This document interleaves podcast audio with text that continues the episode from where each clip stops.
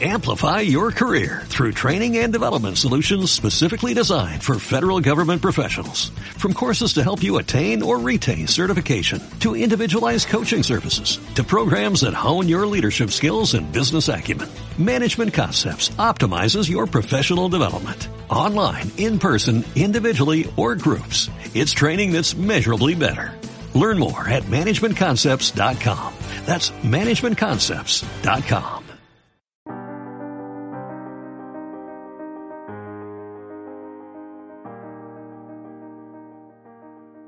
Esto es Presencia en Femenino, tu espacio de autoconocimiento, meditación y mindfulness, un refugio al que podrás volver siempre que lo necesites para nutrirte desde el autocuidado, la presencia y el amor. Conecta con tu fortaleza y sabiduría interior y atrévete a vivir de una forma diferente.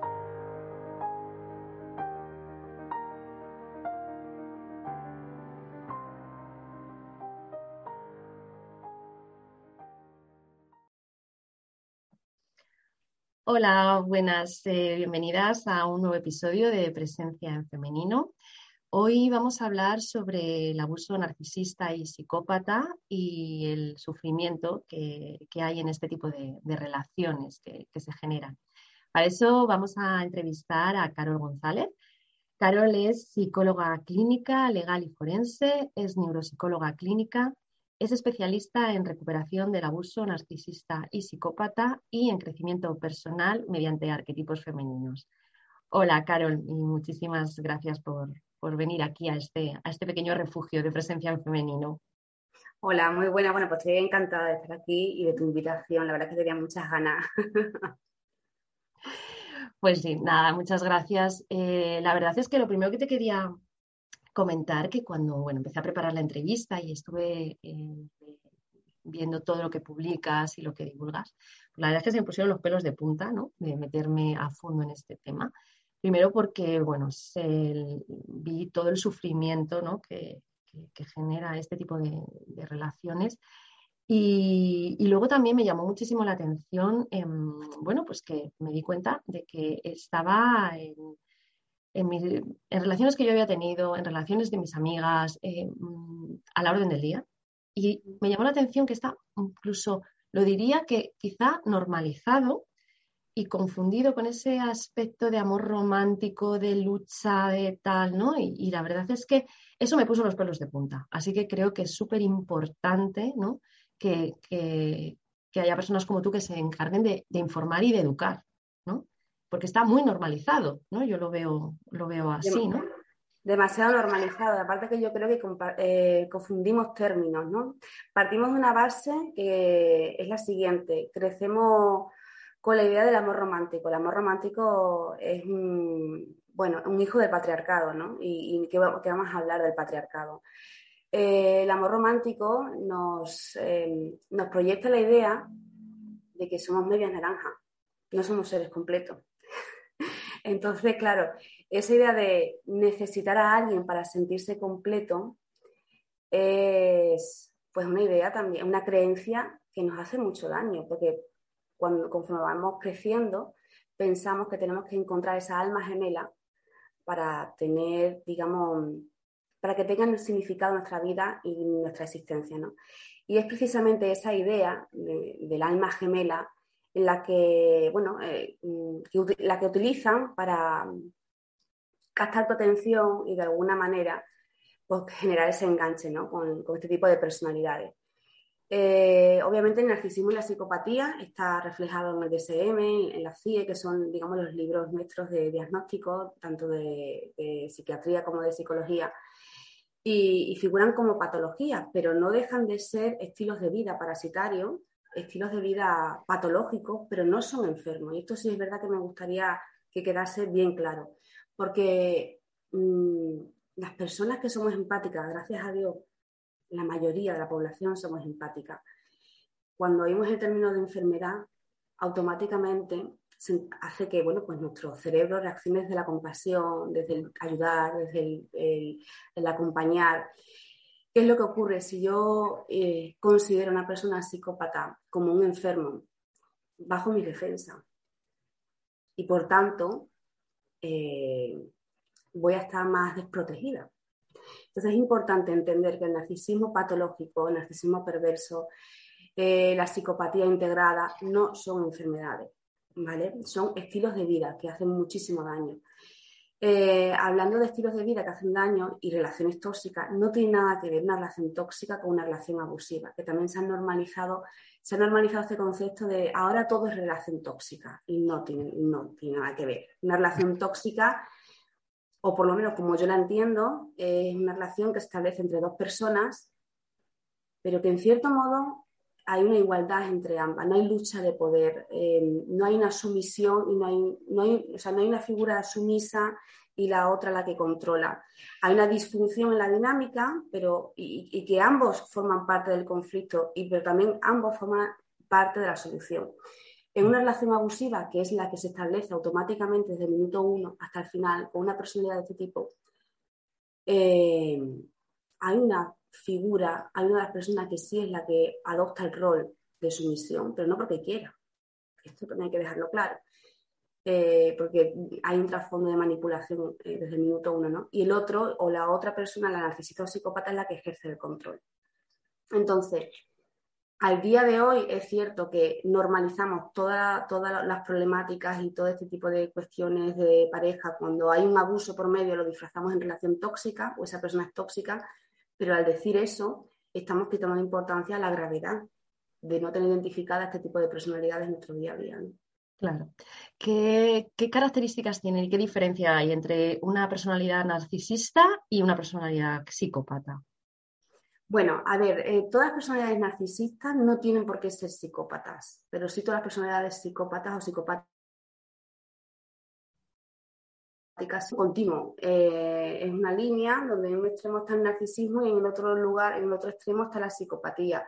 Hablamos de grados de la presencia de esos rasgos. Cuando nosotros estudiamos las personalidades, tenemos que ver eh, con qué frecuencia o en qué grado se manifiestan las características básicas que comparten tanto el narcisismo como la psicopatía, que es la falta de empatía, la incapacidad para asumir responsabilidad, la capacidad que tiene para mimetizarse en el entorno, la manipulación. O sea, en realidad, eh, yo en la práctica, eh, mm, sinceramente, más me da decir si es una persona narcisista perversa o psicopatía o psicópata integrada. no es tanto el diagnóstico como el impacto de esa personalidad en, en las víctimas y en las secuelas que genera, ¿no? Lo que sí es cierto es que comparten falta de empatía e incapacidad para ponerse en el lugar del otro, incapacidad para asumir responsabilidades emocionales o incluso financiera o cualquier daño que pueda causar, siempre va a proyectar la culpa que le corresponde en la otra persona. ¿Ellos son conscientes de, del daño que hacen? Sí. Totalmente. Totalmente. Nos cuesta aceptar eso, ¿eh? Muchísimo de eso es lo que más eh, cuesta em, interiorizar desde la mente o la lógica empática. Nos cuesta muchísimo entender que realmente todas las acciones que se han, que se han cometido en, una relación desde el minuto uno, eh, en la etapa dorada incluso, el bombardeo de amor, que es la primera parte de la relación donde todo es maravilloso, y que ya hablaremos de ella, incluso esas acciones eran manipulación estaban hechas a conciencia, eh, con plena capacidad de voluntad y, de, libertad para hacerla, ¿no? Todo tiene un fin. Entonces, yo sé que eso cuesta mucho entenderlo mm. e interiorizarlo, porque hace daño, ¿no? Pero sí es cierto que son conscientes de que están haciendo y que están manipulando. Eh, hay, unos términos que utilizas que yo te he oído en los, en los vídeos y para entender un poco me gustaría que me los, me los explicaras. Eh, uno es triangulación y otro es descarte. Yo descarte entiendo que es la ruptura o no sé, eh, bueno, acláranos esos dos términos y cómo, cómo se, dan. Vale. Este A ver, la triangulación, si imaginamos la figura, que es el triángulo, estamos en, cada vértice, vamos a poner, uno, vamos a hablar de personajes en la relación, ¿vale? Está el personaje de la víctima, el personaje narcisista psicópata y el otro vértice es la persona con la que triangula, es decir, con la que hace que la persona víctima sienta que tiene que entrar en competitividad, porque en realidad ese es el objetivo de la triangulación. Entonces, la triangulación se puede hacer de muchas maneras o las hacen de muchas maneras. Normalmente, normalmente, normalmente eh, lo que hacen es o meter a una tercera persona con la cual tienen una relación, es decir, las famosas infidelidades, o bien eh, una persona con la que no mantienen ningún tipo de relación sexoafectiva, pero que la presentan de tal manera y que te la meten en tu día a día, como yo digo, a todas horas, de tal forma para generar esa sensación de que tienes que competir por su atención o, crearte celos, ¿no? Pero es que muchas veces incluso triangulan con personas que son ficticias, que ni siquiera existen, precisamente con el mismo fin. Y también muchas veces triangulan con objetos. Por ejemplo, la forma que tienen de triangular con un objeto es, eh, imagínate que la pareja te está reclamando pues tiempo para pasar, eh, para pasar juntos o tiempo, no sé, para hacer algún tipo de actividad, lo que sea, ¿no? Y, o sea, hay un reclamo de atención por parte de la víctima, ¿no? La, la persona narcisista psicópata lo que hace, obviamente, es mm, ignorar esa demanda, ¿no? Y si puede devaluarla, si ya está en la fase de evaluación, pues incluso, inclusive para él mucho mejor, ¿no? Porque es una forma de obtener ese suministro emocional que necesita con tu reacción. Entonces, ¿qué es lo que pasa? la forma de triangular que tiene con un objeto es pues, dedicarle mucho tiempo, por ejemplo, al coche. Y a lo mejor se va toda la mañana a limpiar el coche, o está toda la mañana jugando a, algún videojuego o, trabajando, o de alguna manera te está haciendo saber que eso que está haciendo en ese momento es mucho más importante que tus propias demandas, la está ignorando. Entonces, una forma de triangular. Cuando tienes hijos, también lo hacen. Eh, centran toda su atención desde el minuto uno eh, en ellos y a, ti como mm, pareja, víctima y madre ignoran completamente todas tus necesidades, ¿no? Y si encima les reclamas presencia como pareja, estás siendo egoísta, ¿no? Eso es el fenómeno de la triangulación. El fenómeno del descarte, hay distintos tipos de descarte. Está el descarte intermitente, que es el que se va produciendo a lo largo de la relación, una vez que ya entras en el ciclo de abuso, que son como esos, esas pequeñas retiradas que hacen. Sí. Para luego volver a ti, absorberte, aspirarte eh, con, ideas de que ha entendido todo, de que vamos a intentarlo de nuevo. O sea, son como pequeñas rupturas y luego está el descarte final. El descarte final siempre eh, se produce cuando ya hay asegurado otro suministro. Y digo suministro refiriéndome a otra persona. En realidad, eh, estamos hablando de que existe realmente una dependencia emocional de ellos, o de ellas, las personas narcisistas psicópatas, hacia las personas empáticas, porque realmente requieren de su emocionalidad para subsistir. Entonces ellos no pueden, o ellas no pueden estar solas sin una persona porque entonces perderían el significado de su propia existencia.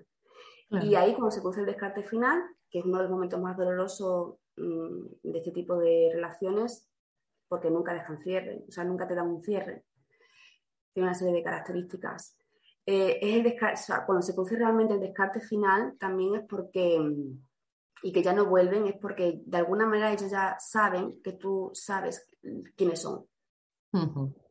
Es decir, que ya de alguna manera le has destapado su máscara. Entonces es verdad que ellos sienten miedo, es una de las pocas emociones que pueden sentir. Y claro, no quieren que sean descubiertos, entonces te tienen que descartar definitivamente. ¿Y cómo lo hacen? Pues obviamente se, mm, se protegen sus espaldas a través de la campaña de difamación, ¿no? Tú eres la loca, la que inventas, la que inventas ideas, eres una paranoica, la que las has hecho sufrir, hacen un intercambio de roles, se presentan al mundo como la auténtica eh, víctima, de tal forma que generan a todo tu entorno, les generan la idea de que tú no estás cuerda para ellos seguir andando a sus anchas y, seguir manteniendo sobre todo esa máscara. Madre mía, Carol, es impresionante. Es es, impresionante. Háblanos un poco, porque bueno, lo que está hablando ahora de la, etapa de información, ¿no? Iría ya al final. Háblanos un poquito, así resumenos un poco las etapas para que, bueno, pues quien se pueda sentir identificada con esto, eh, como, ¿qué pasa? Conoces a una persona, ¿no? Un poco las etapas que se van conformando eh, cuando, desde que entras en contacto con este tipo de personalidades hasta lo que va pasando, ¿no? Cuéntanos un poco. Pues la primera fase es la primera, la, primera fase, la primera etapa es la etapa de bombardeo de amor o de etapa dorada o bombardeo sexual, donde se te presenta pues como esa persona que es imposible que exista, pero existe. ¿No? Es como... el príncipe azul. El príncipe azul, la princesa rosa, o sea, es increíble que es una persona que es un guante hecho a medida. O sea, es como ¿Cómo es posible que eh, tenga esa capacidad de entendimiento, de comprensión, de esa sensación de sabe leerme sin tener que decir nada, ¿no? Eh, es un encantamiento de serpiente, o sea, es, eh, mm, despliega muchas técnicas de manipulación, de, de ¿cómo diría? droga en el cerebro, ¿no? empiezan a crear una sensación en ti de especialidad, de sentirte también especial y escogida, porque también incluso en esta fase, en esta primera fase que suele durar de uno a cuatro meses, donde todo es maravilloso, donde todo es eh, de película. Es que incluso ves una película de Hollywood y es incluso mejor, o sea, es imposible. entonces, qué suerte, ¿no? Entonces, es verdad que estas personas durante esa fase eh, atienden todas tus necesidades eh, emocionales, Mm, sobre todo emocionales, ¿no? También te escuchan mucho, pero porque necesitan aprender de ti, necesitan, eh, necesitan tener información sobre ti, de cuáles son tus vulnerabilidades, de cuáles son eh, tus necesidades, carencias, traumas infantiles, porque eso luego son los que van a, luego sobre eso mm, van a, a, servirse para, para, devaluarte, para atacarte, ¿no? Pero bueno, claro, al principio es verdad que utilizan toda esa, esa, máscara de eh, soy la persona que necesitabas y he venido, ¿no? Como a rescatarte. Que todas esas ideas, si te paras a pensar, ya están presentes en, la, en el amor romántico, ¿no? Totalmente. a alguien que nos rescate y, y nos lleve cabalgando, ¿no?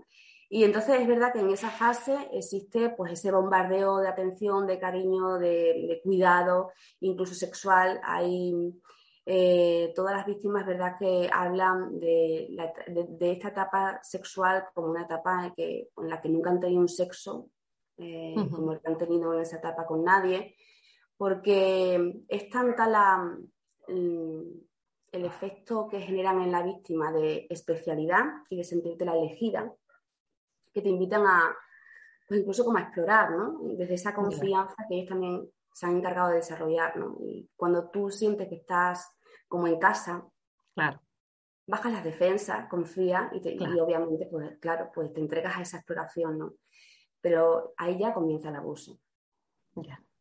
Porque en realidad llegas llegan a hacer cosas, o se llega a hacer cosas, prácticas incluso, que pasados los años y analizando esta relación, dices, es que sí, es que incluso iba en contra de mis valores.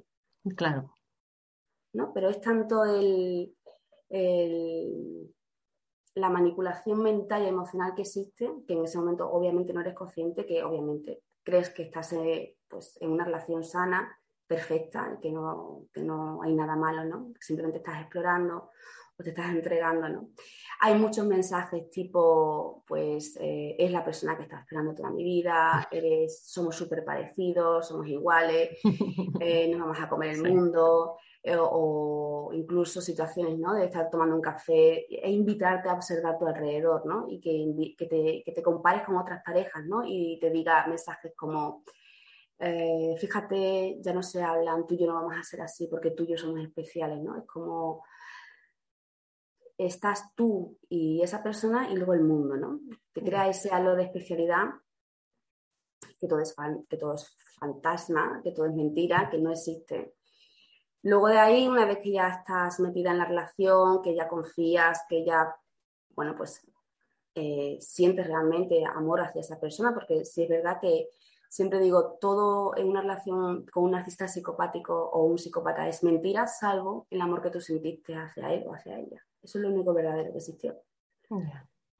Eh, cuando ya comienza la segunda fase, la fase de la devaluación. Aquí hay refuerzo intermitente, que es lo que llamamos los psicólogos, ¿no? Es decir, hay refuerzo positivo por un lado y refuerzo negativo por otro. Hay esa ambivalencia de estoy pero no estoy, te quiero pero no te quiero, me gustas pero no me gustas.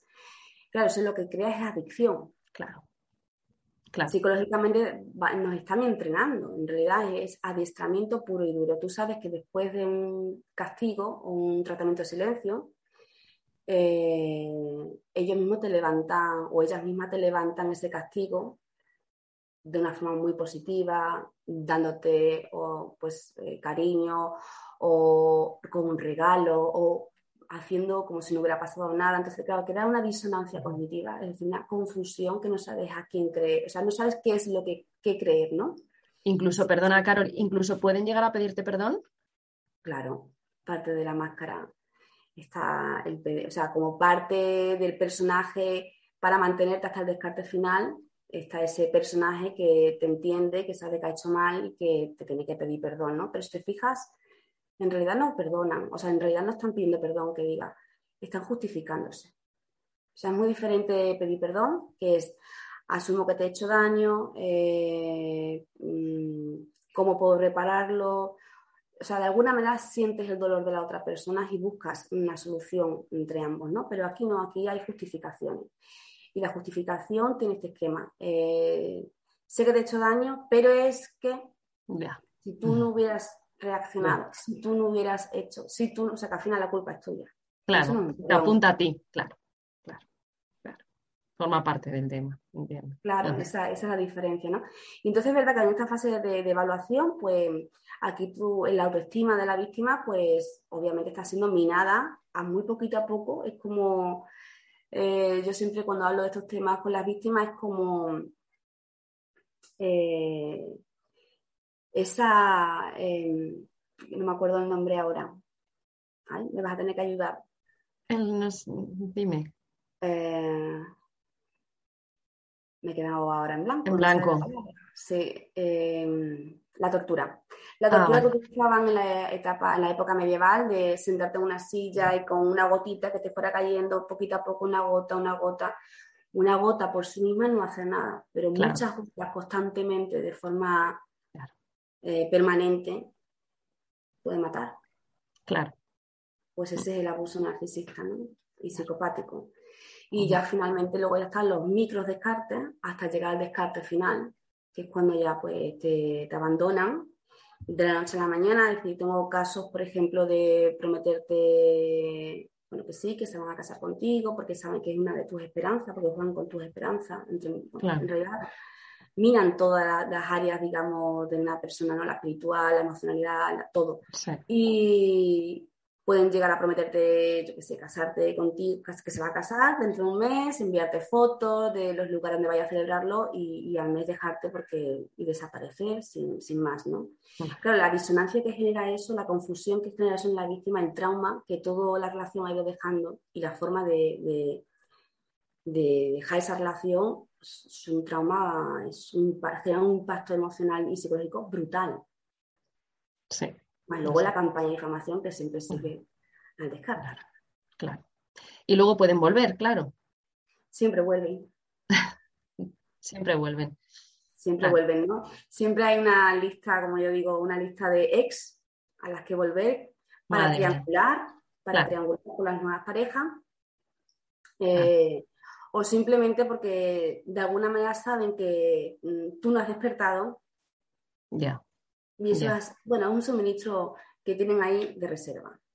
Pero qué cruel, ¿no? Porque te impide totalmente hacer un duelo. Estás todavía permanentemente, como tú no te trabajes, como tú no pidas ayuda y como tú no despiertes, ¿no? Eh, si tú realmente te mantienen en una esperanza continua, ¿no? Si vuelven y te van y, vuelven. Y, entonces, claro, no te dejan cerrar, no puedes elaborar tú un duelo y permaneces anclada en una esperanza que no va a llegar, ¿no?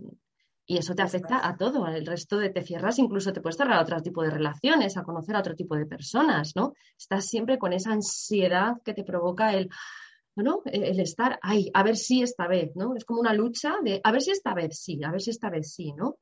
Y ya te impide cerrar.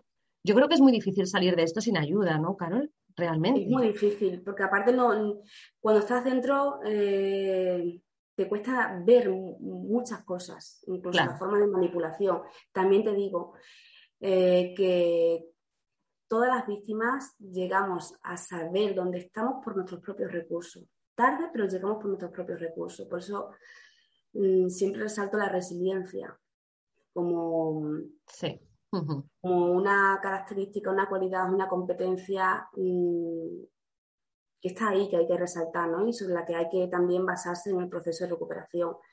Date cuenta que cuando estás con una persona narcisista psicópata, eh, toda la relación estás en dos estados. Y aquí entra mucho tu especialidad. Lo siguiente, eh, cuando pasa la etapa del bombardeo amoroso y empieza a entrar la etapa de la, devaluación, tu mente está anclada en el pasado, en los recuerdos maravillosos que tuviste, de película, de, bueno, cuándo volveré o cuándo volveremos a estar así de bien, ¿no? En que no haya problemas, que... Y luego de esa de, estar anclada en ese recuerdo, de estar anclada en el pasado, en esa etapa dorada, que ahí se queda una muchísimo tiempo, muchísimo tiempo durante la relación, pasas después a la esperanza patológica, que es a ver si cambiamos, a ver si cambia, a ver si se da cuenta, a ver si, a ver si, a ver si. Si te das cuenta, nunca estás en el momento presente. Claro. Durante toda la relación estás anclada en el pasado, bien en los recuerdos, o bien estás en el futuro pensando en las posibilidades de mejora, de cambio, en esa esperanza patológica.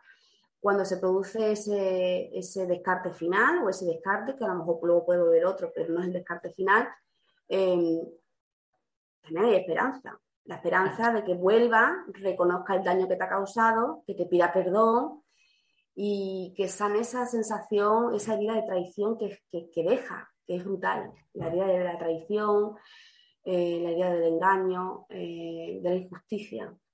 Entonces, eh, si te das cuenta, el impacto que, que es, tremendo, ¿no? Es tremendo, es tremendo, es muchísimo daño. Claro, además estás totalmente identificada con todos los mensajes que te trae tu mente, que ya se ha encargado, ¿no? De, de programarte y continuamente creyéndote todo eso, ¿no?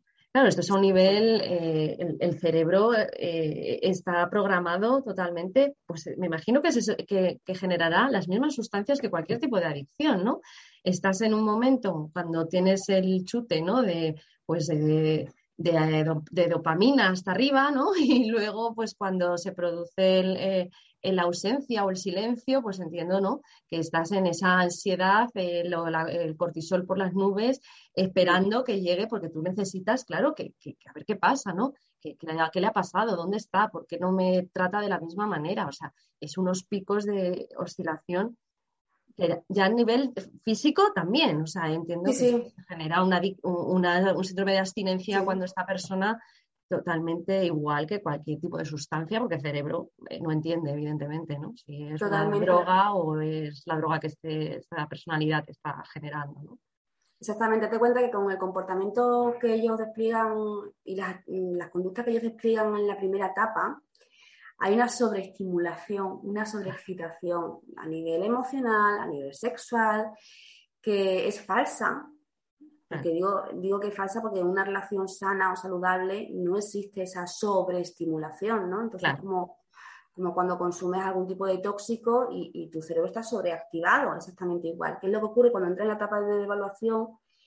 Eh, en la etapa de devaluación hay esos picos de pequeños bombardeos de amor que no tienen nada que ver ya con el, inicial, ¿no? Pero no deja de ser un refuerzo positivo para seguirte, para que sigas estando ahí y sigas y, siga él o esa persona pudiendo seguir continuando el, abuso, el maltrato, ¿no?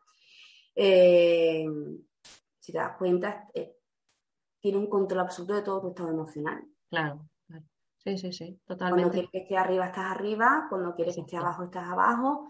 Em, y sabe perfectamente cómo subirte arriba y cómo bajarte abajo, claro. Exactamente. De hecho, después, en el descarte final, eh, todas las víctimas mm, desarrollan comportamientos obsesivos, eh, repetitivos, humillantes, que son normales, completamente normales cuando se pasa por esta experiencia. ¿Por qué? Porque tú buscas de alguna manera, por un lado, saber qué es lo que ha pasado, porque como no te dan ningún tipo de cierre, no te dan ningún tipo de explicación, pues tú vas a esa persona constantemente para que te dé ese cierre que tú consideras que tiene que tener relación, para que te dé ese perdón, para entender, porque es una de las, o sea, este tipo de relaciones te deja más preguntas que respuestas. Claro. Y entonces entras en la compulsión por repetición. De hecho, es un proceso de desintoxicación prácticamente el que se pasa. Eh, es un síndrome de abstinencia brutal, ¿no? Por eso es, mm, poquito a poco hay que establecer contacto cero cuando la víctima esté preparada, porque hasta ese momento de forma compulsiva va a consultar sus redes sociales, va a ponerse en contacto con esa persona, va a ir en su búsqueda, pero porque se ha encargado la persona narcisista psicópata que esa persona despliegue después ese tipo de comportamientos, ¿no? Pero claro, la persona, la persona que es víctima, lo único que está buscando es entender qué ha pasado. Y además, fíjate, Carol, que yo, esto ya por propia experiencia, una de las cosas que yo creo que nos preguntamos cuando hemos sido víctimas de este tipo de, abuso es ¿qué hay de malo en mí? ¿Sabes? O sea, yo creo que muchas veces también es como, pero ¿por qué? O sea, ¿por qué? Porque claro, sientes que al final es como que has defraudado o que no, ¿no? Porque claro, dices, si yo era tan maravillosa al principio, pues ¿qué pasa, no? ¿Por qué no me elige otra vez a mí? Y sobre todo cuando entra la figura de la triangulación que nos has explicado, bueno, ya eso es, brutal, eso es un daño, ya resulta que está tonteando con otra persona, por ejemplo, y dices, bueno, ¿y entonces por qué ya no me elige a mí? ¿Por qué la otra? ¿No? Entras en ese rollo de, de, de baja autoestima, de devaluación, ¿no? De, de, machaque interno, que claro, eso hay que cortarlo. Porque, porque no, porque al final terminas de creerte una mujer especial a creerte la última mierda de todo, ¿no? Total. Y te, desconectas de ti misma totalmente. Sí, totalmente. Hay, bueno, eh, una de las secuelas de, esta, de este tipo de relaciones es el trastorno por estrés postraumático complejo, eh, porque esta relación no es una relación, es un vínculo traumático. Claro. Em, y esa, ese sentirse especial también se encargan estas personas de que, o sea, se encargan de que tú te sientas especial en esa fase de idealización, ¿no? De hecho, fíjate lo que ocurre, el proceso de pensamiento perverso que existe detrás de todo esto, ¿no? Tú como víctima tienes una serie de cualidades y características personales que yo como narcisista psicópata me encantan, pero porque sé que para mí es un complemento perfecto para la máscara que yo necesito ahora, ¿no? ¿Qué es lo que ocurre? Que eso, o sea, yo admiro en ti esas cualidades, esas características, pero detesto detesto que sean tuyas y no sean mías. Por eso, lo que yo te idealizo al principio, que para mí eres especial, te exalto, te, ayudo, eres maravillosa, eres fantástica. Luego, cuando el psicópata o la narcisista se da cuenta de que efectivamente eso nunca va a poder suyo, empieza la devaluación. Y todo lo, que eras, todo lo que eras especial antes, eh, luego te vas convirtiendo en insuficiente. Por eso la víctima piensa que cuál es el problema que tiene Claro. Porque ahora tiene ese trato. Y tiene la sensación de que tiene que esforzarse. Eso es, eso es. Y que el problema es suyo y que el problema está en ella y, nada de eso es verdad. Claro, claro. Tienes que esforzarte porque parece que no eres suficiente. Exacto. Y de hecho, como en la forma en la que te dejan, eh, ¿no? Esa forma de abandono tan cruel, porque es muy cruel, es como materializar esa idea que tienen de ti, ¿no? Ese autoconcepto de no sirves para nada. Ni siquiera te mereces un final. Qué duro, madre mía, que, haya que pasar por, e, eso. ¿Hay, ¿Hay algún tipo de patrón en este tipo de relaciones? Carol, quiero decir, ¿hay, ¿es más hombres que mujeres? Con unas características o con otras. No es tú por lo que te llegan a consultas, son más mujeres las víctimas y el trastorno más hombres, ¿es así? Mm. A ver, las estadísticas oficiales eh, son estimaciones, porque tenemos eh, datos poco fiables en el sentido de que estas personas no van a terapia, por ejemplo, o no van a programas si no están eh, pues en, mm. centros penitenciarios. O están en instituciones que entonces sí más o menos puedes, sí puedes, te permiten estudiar la población, ¿no? Pero en la población normal se desconoce pero se, estima que, por ejemplo, de cada cinco personas, cuatro hombres son psicópatas y una una mujer. Por tanto, si es verdad que está, está más presente, es más hay más prevalencia en el hombre este tipo de, de trastorno que en la mujer. ¿Y eso es por, por alguna causa? ¿Esto, esto, ¿Este tipo de personalidades nacen o se hacen o es una combinación? Ambas. Ambas. O sea que la, entiendo entonces que culturalmente tendrá también mucho que ver, quizá, ¿no? Para que sean más los hombres que, se cree que, te, eh, hagan este tipo de abusos. No creo que sea una cuestión cultural, creo que es una cuestión más genética y una cuestión más de. Eh, de experiencias vitales. Sí, a ver, hay una parte que es genética y otra parte que son de las experiencias en la primera, eh, la primera infancia, ¿no? Es verdad que la mayoría de las personas psicopáticas han tenido infancia donde a lo mejor uno o, los dos mm, de sus progenitores eran, tenían este tipo de perfil o rasgos eh, o han tenido experiencias traumáticas de abuso o de mm, abandono, pero como yo siempre he dicho, eh, el que hayas tenido una infancia traumática no justifica el, abuso eh, como persona adulta luego posterior con otras personas, o sea, eso no lo justifica, ¿no? Tienes la responsabilidad de trabajarte, de cuidarte, de, entender qué es lo que te ha pasado, ¿no? Es decir, al final al cabo es una responsabilidad de, con uno mismo y con los demás. Sin embargo, estas personalidades también es verdad que, se, utilizan mucho ese discurso de víctima de, de infancias eh, traumáticas pues, como herramienta para despertar la compasión de, sus víctimas, ¿no? Y ese rol que las mujeres solemos desempeñar bastante bien porque para eso nos han adiestrado claro. el patriarcado, ¿no? Que es que la mujer tiene que cuidar. Y tiene que cuidar a todo el mundo, no solamente a sus hijos, también al vecino, a la madre, al padre, al hermano, al marido, hay que cuidar. La mujer es cuidadora, pero eso no es así. La mujer tiene muchos más roles que el de la cuidadora. Claro, claro. ¿Y es recuperable este tipo de personalidades? Porque claro, nos estás diciendo que ellos mm, son conscientes del daño que hacen, pero no, no, no, no sienten que, que bueno, pues, pues es su forma ¿no? de, comportarse. Entonces, un narcisista puede decir, bueno, puede llegar a, tener que pedir ayuda, ir a terapia y, cambiar, o esto es muy difícil. A ver, si una persona tiene pequeños rasgos narcisistas, pero tiene una vida mm, eh, que entiendo que vamos a hablar de normal como saludable, que simplemente es un rasgo que está ahí presente, pero que tiene un comportamiento que no es dañino con el entorno. Bueno, si es un rasgo simplemente podría ser recuperable. El problema está cuando estamos hablando de personas que ya tienen el trastorno. Una persona psicópata, narcisista perversa, psicópata integrado, no hay ninguna posibilidad de mejora, ni de cambio, ni, de nada. Es decir, no hay ningún tratamiento farmacológico, eh, no hay ningún tipo de terapia que resulte ser eh, positiva para un cambio, ¿no? Para que esta persona pues empiece a, estar en el mundo y a relacionarse desde otro lugar. De hecho, no se recomienda, porque lo único que, se les... o sea, no se les recomienda que asistan a terapia, por eso los terapeutas tenemos que estar muy despiertos en este tema, ¿no? Porque les ofrecemos herramientas. Ellos van para aprender sobre el comportamiento humano. Ya, ya, ya.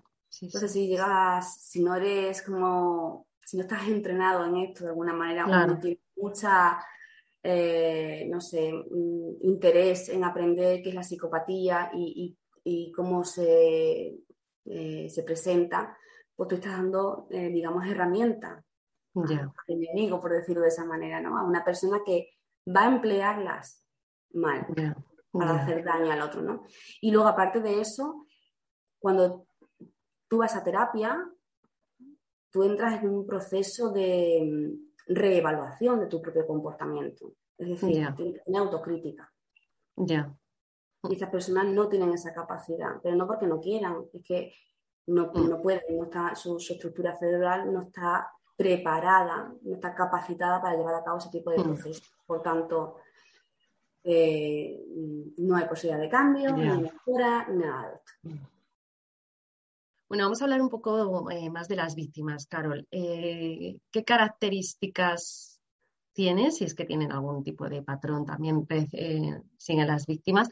Porque una de las cosas que yo me he dado cuenta cuando entramos en estos temas, ¿no? y sobre todo estos años de, atrás, que mm, se ha hablado mucho en este tipo de relaciones eh, sobre la dependencia emocional y se ha culpabilizado mucho a, las, personas, ¿no? que, en este caso son las, víctimas, como que hay algo, una herida suya, que ahora nos hablarás de ello ¿no? también, eh, sobre todo se, apela a la herida de abandono y la herida de rechazo, como eh, la causa de que se enganchen a este tipo de personajes, en este tipo de relaciones, ¿no? y que bueno, que lo que tienen que hacer es sanar ellas su dependencia emocional. Eso sabemos que en los últimos años, de hecho, hay libros así, ¿no? Sobre este tema, que cuando entras a leer esos libros, en realidad el comportamiento de la persona pues coincide mucho con lo que tú nos estás contando, que en realidad son personalidades narcisistas, ¿no? Cuéntanos un poquito sobre las víctimas. Bueno, eh, con respecto al tipo de víctima o sí, al tipo de víctima, perfil de víctima de una persona está psicópata, pues puede ser cualquiera. Esa es la realidad. Ya. Incluso Robert Herr, que es uno de los de las máximas personalidades en el mundo de, de la psicología, como psicólogo referente en estudios de psicopatía, que lleva más de 30 años estudiándola, eh, él mismo dice en el documental, que hay un documental que rula por las redes sociales, que lo podéis ver perfectamente, eh, él mismo dice que ha sido encantado por este tipo de personalidades, ¿no? Es muy difícil decir, hay un prototipo de mujer o de hombre que va a ser víctima de. Sí es cierto que hay una serie de características de la personalidad que, que les gusta más a este tipo de personas. Pero no porque las tengas, hace que tú seas la responsable de que te venga este, este tipo de personas. Y esto siempre me gusta recalcarlo. O sea, el problema no es tuyo ni está en ti. ¿vale? vale. Fíjate, una de las características es que cuanto más empática seas, claro. mejor. ¿Por qué? Porque vas a conectar con, situaciones, siempre te vas a poner en el lugar del otro, eso va a hacer que lo esculpes, que entiendas, que tengas necesidad de comprender, que seas em, muy respetuosa. Ya. Em, que tengas dificultades para poner límites, o sea, al final, sinceramente, el tipo, para mí no hay un tipo de decir, este es el tipo de víctimas. Con todas las mujeres con las que yo trabajo, que prácticamente es el 95%, tengo muy poquitos hombres con los que trabajo, todas son mm, mm, extraordinarias, son maravillosas, o sea, son increíbles, increíbles. Y tienen una humanidad brutal. Y yo creo que es precisamente esa humanidad lo que les encanta, porque es de lo que carecen. Claro, claro. Por eso nos tiene que servir, Carol, las mujeres que nos están escuchando, ¿eh? de, saber que son extraordinarias, ¿no? Y que precisamente es eso y no las carencias, ¿no? Lo que, lo que hacen, ¿no? Eso es, muy importante para no caer en, ese sentimiento de culpa, ¿no? De que hay algo malo en ti que, que por eso estás ahí. Claro, es que fíjate, ese desconocimiento que hay primero de la psicopatía y el narcisismo en las relaciones. Y también, mm, no sé, el tema es casi propagandístico. el, tema de la dependencia emocional, hay un marketing alrededor que es brutal, que, que, bueno, es verdad que como psicóloga, cuando tú no te, no te empiezas a especializar en esto, no miras la otra cara de la moneda Claro. Es fácil pensar que el problema está en la dependencia emocional. Pero eh, cuando te empiezas a dar cuenta de, cómo es esta dinámica, de cómo te empiezas a relacionar con una persona narcisista psicópata, yo llegué a estas conclusiones y, son reflexiones personales y eso, sí me gustaría recalcarlo, ¿no? Y es, eh, primero que, o sea, ¿qué personas has conocido tú que no sea dependiente emocional? Claro. ¿Qué persona has conocido tú que no tenga una pequeña o gran herida de abandono o rechazo en su infancia? Es que es casi innato en el ser humano tener una herida. Sí, todos pasamos por ello, exactamente. entonces, claro, ¿qué tipo de víctima es la que más le gusta? Pues la que más humana sea, la que, la que más maravillosa sea, la persona que tenga eh, un trabajo personal hecho, profundo, que se conozca muy bien, que sepa poner muy sus límites, que, mm, pues lo va a tener más difícil. Y eso va a suponer más gasto de energía para el psicópata o la psicópata o narcisista para convencerla, para llevarla a su territorio, pero esa es la diferencia en realidad. Entonces, abandonemos el discurso de que la dependencia emocional es la causa de atraer a este tipo de personalidades a tu vida, porque eso no es así. Vale. Porque el que yo tenga una vulnerabilidad emocional no te da derecho a abusar de ella. Ni muchísimo menos también, ¿no? Ya hablando de, este tema, otra de las cosas que también circulan por ahí, que, hemos hablado hemos hablado antes de empezar la entrevista, Carol, el tema de los maestros espirituales, que es la ley del espejo famosa, si a ti abusan de ti es porque tú abusas de ti misma y esa persona te está mostrando lo que tú tienes que sanar en ti. O sea, por favor, que eso hace tantísimo daño, ¿no? Exacto, eso, eso es la espiritualidad chunga, ¿no? Eso es. La espiritualidad narcisista es... Eh, sí, sí, es que es así. Claro, es una manipulación también a nivel de discurso espiritual, está clarísimo, sí es verdad. Exactamente, y, yo he sido mm, testigo de eso directo y, y, la verdad es que yo me sorprendo cómo está de normalizado ese tipo de discurso de maestros espirituales que vienen a enseñarte todo aquello que tienes que trabajar, tus heridas y que al final tienes que agradecerle la presencia en tu vida porque te han hecho más fuerte. A ver, ¿me estás diciendo que tenemos que idolatrar la figura de un maltratador o de una maltratadora porque gracias a ella he podido ver mis heridas? No, por favor, o sea, abandonemos ese discurso. Es más, este tipo de experiencia este tipo de experiencia tan sumamente devastadora te lleva a dos caminos, o a morir o a renacer. Y si tú quieres renacer, tienes que atravesar el dolor de tus propias heridas, tienes que mirar al pasado, que es, el origen, al final, como todas las terapias, ¿no? A papá, mamá y dónde está, eh, digamos, esas vulnerabilidades, dónde está el origen de esas vulnerabilidades y tienes que atravesar todo ese dolor para crecer, para mejorar, pero al final es un esfuerzo tuyo. Claro. Y quien pasa el dolor eres tú, y quien tiene que esforzarse en ese trabajo eres tú. Con lo cual, la única maestra eres tú contigo misma. O sea, no le demos poder ni, ni, le hagamos un altar a un maltratador o una maltratadora, pero no vamos ni de lejos, por favor. No, y luego también el tema de la ley del espejo. Sí. Esa persona te está mostrando lo que tú tienes que trabajar y si tú estás recibiendo abuso es porque tú estás abusando también de las otras personas, entonces tienes que ver, o sea, vamos a ver, eso son las proyecciones, eso es una proyección que hace muy típico de las personas narcisistas psicópatas, ¿no? Eh, lo que yo hago, te estoy diciendo que lo estás haciendo tú, que es tu problema, y encárgate tú de él, ¿no? Es una proyección y eso es mm, muy peligroso. cuando estemos en, una, en, un entorno espiritual y oigamos ese tipo de discurso, banderas rojas. Y si podemos irnos, mucho mejor, porque a partir de ahí no tienes que escuchar nada que te vaya a Eso es. Eso es, es verdad. Sí, yo es lo que te he comentado antes también. Yo al, al trabajar en meditación y mindfulness, ¿no? Soy instructora y me muevo en ambientes espirituales y es verdad que ese tipo de discursos existen y yo los he oído y bueno, me parece que creo que es una espiritualidad mal entendida, por supuestísimo, una psicología mal entendida, la ley del espejo llevada a unos extremos que no tienen nada que ver, las proyecciones llevadas a unos extremos que no tienen nada que ver, ¿no? Y creo que hace muchísimo daño, así que me encanta que nos lo expliques y lo digas, porque es verdad que cuando además sobre todo estás en ese estado tan vulnerable, te han hecho tanto daño, estás tan enganchada, te crees cualquier cosa porque te aferras a cualquiera que te insinúe que te puede ayudar, ¿no? Y si caes eh, en, ese tipo de, ayudas, evidentemente estás entrando en otra dependencia, ¿no? En una dependencia, o sea, estás entrando en otro abuso, perdón, narcisista, porque al final ese discurso es, de, mm, es un discurso narcisista, un, discurso, un discurso de abuso, en el que esa persona que se considera que te está ayudando, se está poniendo en una situación superior y te está victimizando, ¿no? Revictimizando, ¿no? Entonces hace muchísimo daño.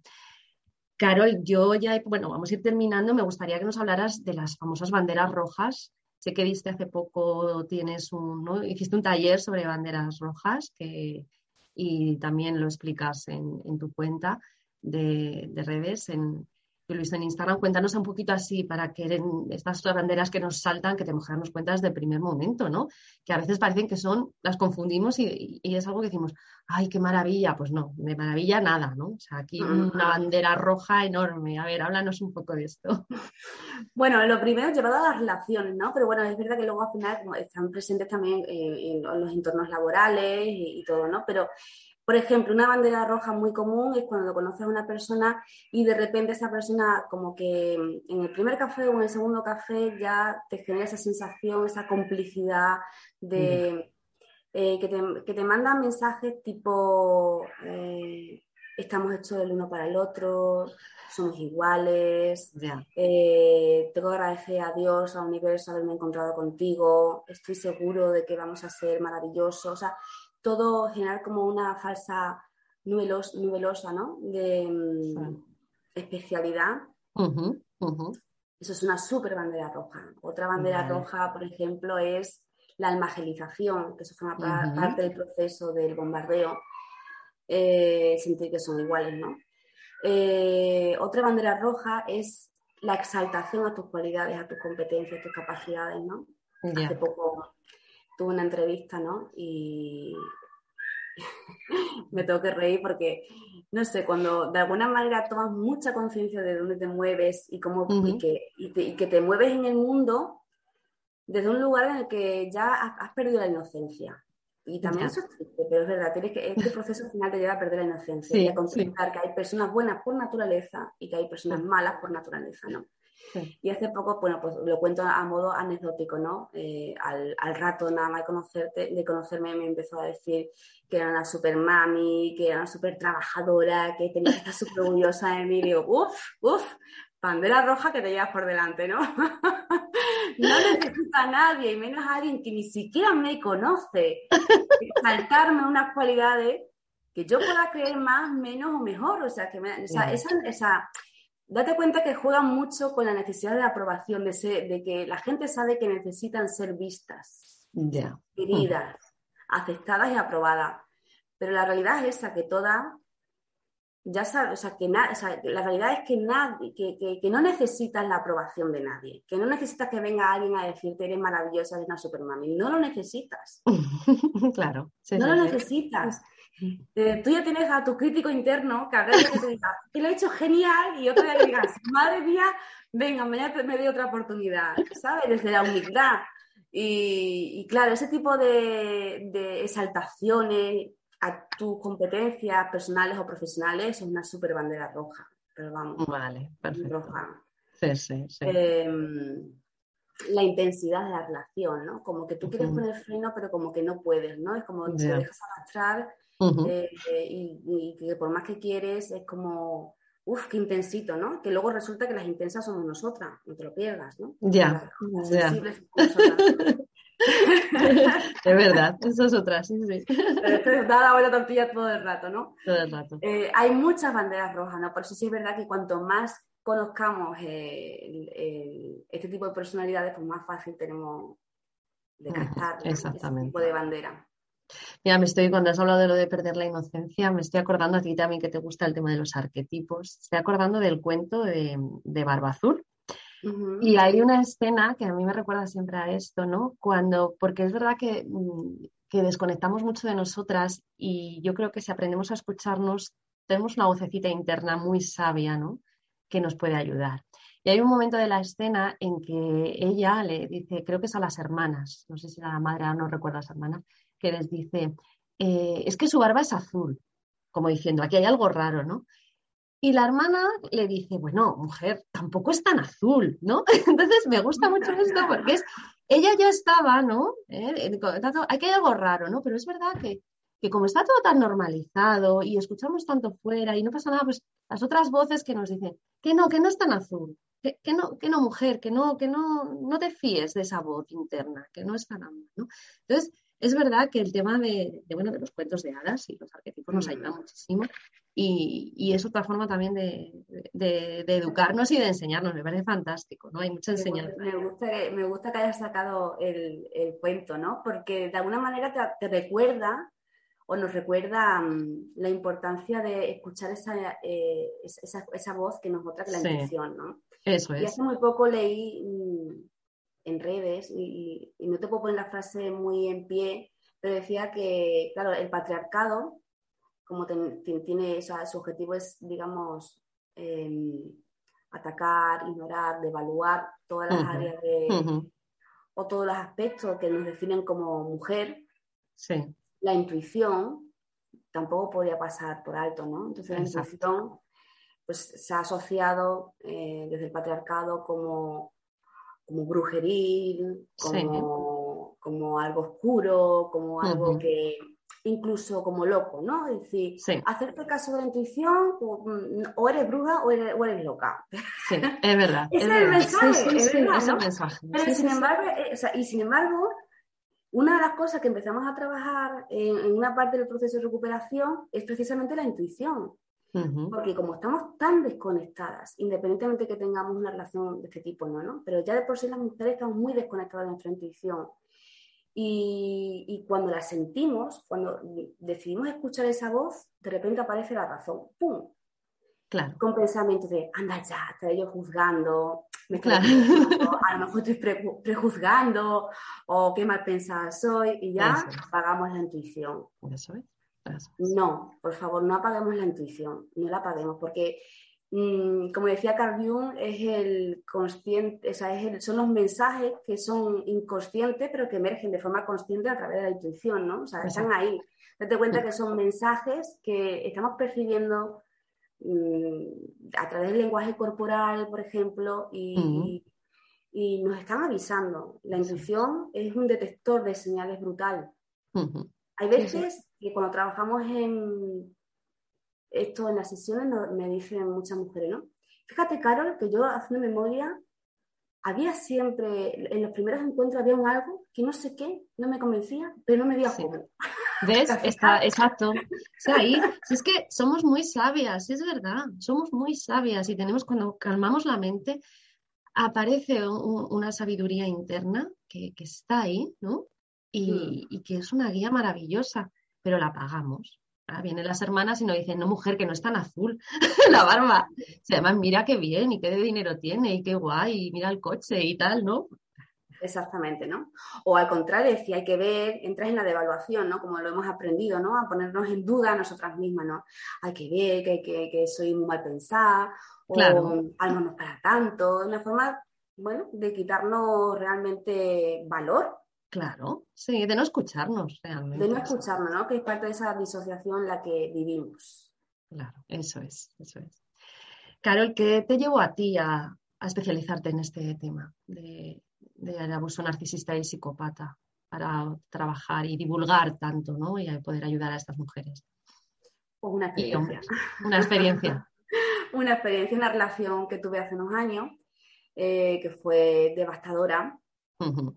Eh, fue devastadora y bueno, eh, pues había dos caminos que seguir, a escoger, o sea, había dos tenía dos caminos, ¿no? O, moría, porque me dejó muy, muy, muy tocada, con muchas dudas sobre quién era yo, qué es lo que quería hacer, qué necesitaba hacer, que con una, autoestima prácticamente nula, eh, fue devastadora la experiencia, o Con todo eso, ¿qué hago con esto? Y decidí qué hacer con eso, qué me había pasado. Eh, me especialicé, eh, sigue estudiando, sigue estudiando, sigue estudiando. ¿Ya, ¿Ya habías estudiado psicología? La primera experiencia que tuve con el eh, primer psicópata, porque no hubo solamente uno, pero, pero, fue una de las más fuertes que tuve, fue estudiando psicología, ¿no? Eh, que incluso llegué a plantearme, pues, eh, si seguí estudiando, no seguí estudiando la carrera. Tuve una campaña de difamación que fue brutal, me quedé sola, no tenía amigos, no tenía compañeros, no tenía eh, nada, o sea, perdí la familia que tú creas cuando te vas a estudiar fuera. Fíjate. Fue la verdad una experiencia bastante devastadora, ¿no? Pero bueno, también fue gracias a una a una maravillosa mujer la que me dijo, ven para acá, que yo creo mm. que... y empecé un proceso de recuperación Qué bueno. Eh, muy bonito que, bueno, pues el proceso de recuperación eh, me llevó a, descubrir el narcisismo y la psicopatía desde otra mirada, desde esta, ¿no? decir, bueno, oye, la psicopatía no es solamente, el psicópata no solamente puede ser criminal, que es lo que estudiamos, ¿no? Claro. También hay un psicópata integrado que establece este tipo de relaciones. Y yo fui víctima de un psicópata integrado en su momento. Y dije, pues, ¿y ahora yo qué hago con todo esto? Pues, primero, sanarme. Segundo, aprender. Y tercero, mm, devolver al mundo lo que voy aprendiendo desde la humildad. Qué bonito, Carol. Ahí estaría la resiliencia también de la que hablábamos. Esa mm. capacidad de salir adelante, ¿no? Y, luego, pues también una cosa que yo creo que todas hemos experimentado, ¿no? En nuestros viajes personales, ¿no? Que, que siempre aparecen personas que nos ayudan, ¿no? Quizá esa mujer, ¿no? Siempre aparece una, ayuda, una guía, ¿no? Es como en el viaje mítico del héroe, ¿no? En el viaje de la heroína, siempre aparece, ¿no? Aparecen los aliados, aparecen eh, eh, los maestros, ¿no? Y esas personas que nos, nos echan una mano y, nos ayudan, ¿no? Y yo estoy segura de que tú estás siendo una, gran aliada para, muchas mujeres, ¿no? Que, que tienen la suerte de encontrarte en, en su camino. La verdad es que, es que sí, Carol. Em, la, verdad que, mm, fíjate, me manejo así regular, regular, me, da vergüenza. Cuando me decís ese tipo de, cosas me da un poco de, vergüenza, ¿no? Porque, no sé, simplemente es como ir alumbrando el camino, el trabajo, o sea, el, esfuerzo, el trabajo, los avances. Siempre digo, eh, tienes que mm, la merecedora eres tú, tienes que reconocerte todo el trabajo que estás haciendo. Yo simplemente voy alumbrando, ¿no? Eh, y, la verdad es que sí, al final la verdad termina saliendo. Claro que sí, claro que sí. La verdad tiene que salir siempre.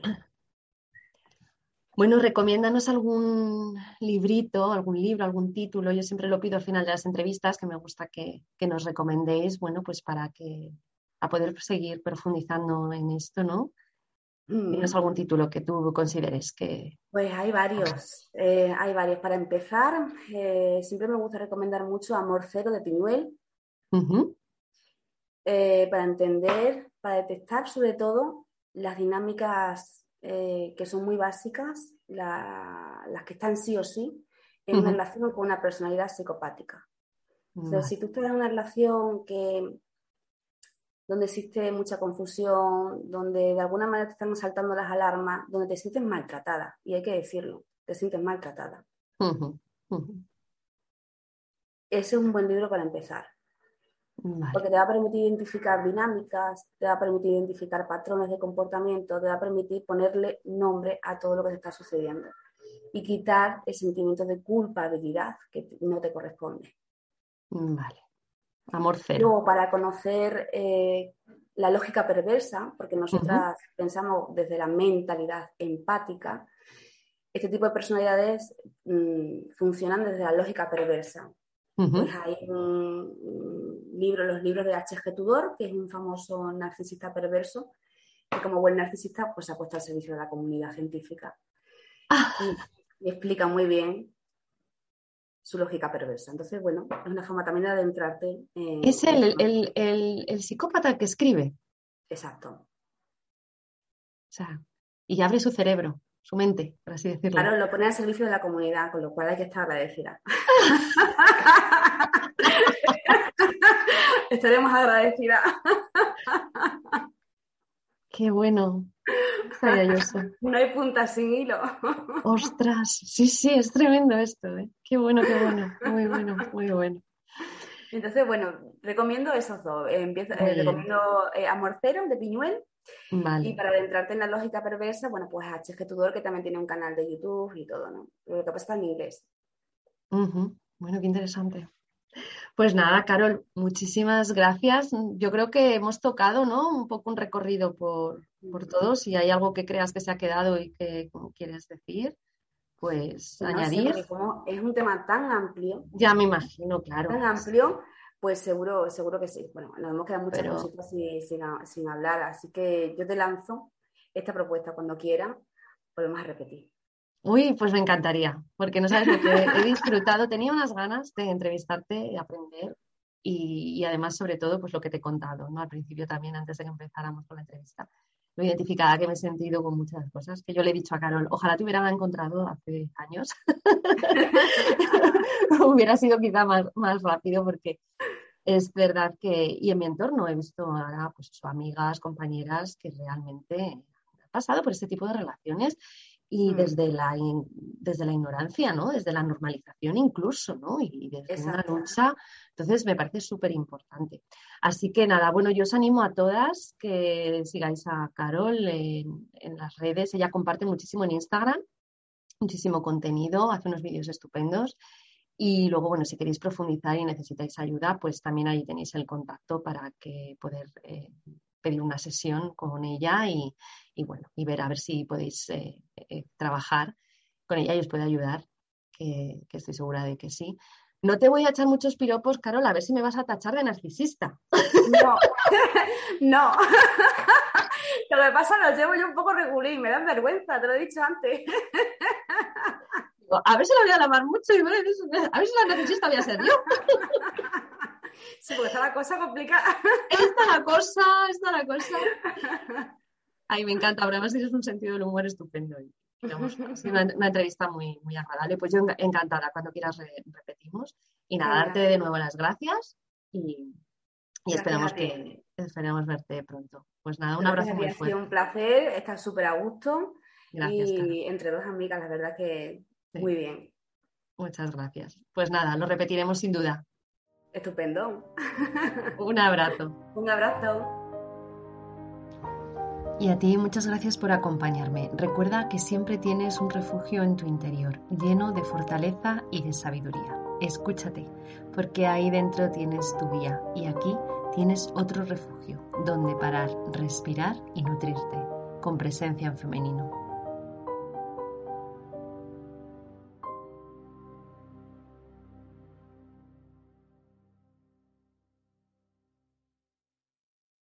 Amplify your career through training and development solutions specifically designed for federal government professionals. From courses to help you attain or retain certification, to individualized coaching services, to programs that hone your leadership skills and business acumen, Management Concepts optimizes your professional development. Online, in person, individually, or groups, it's training that's measurably better. Learn more at managementconcepts.com. That's managementconcepts.com.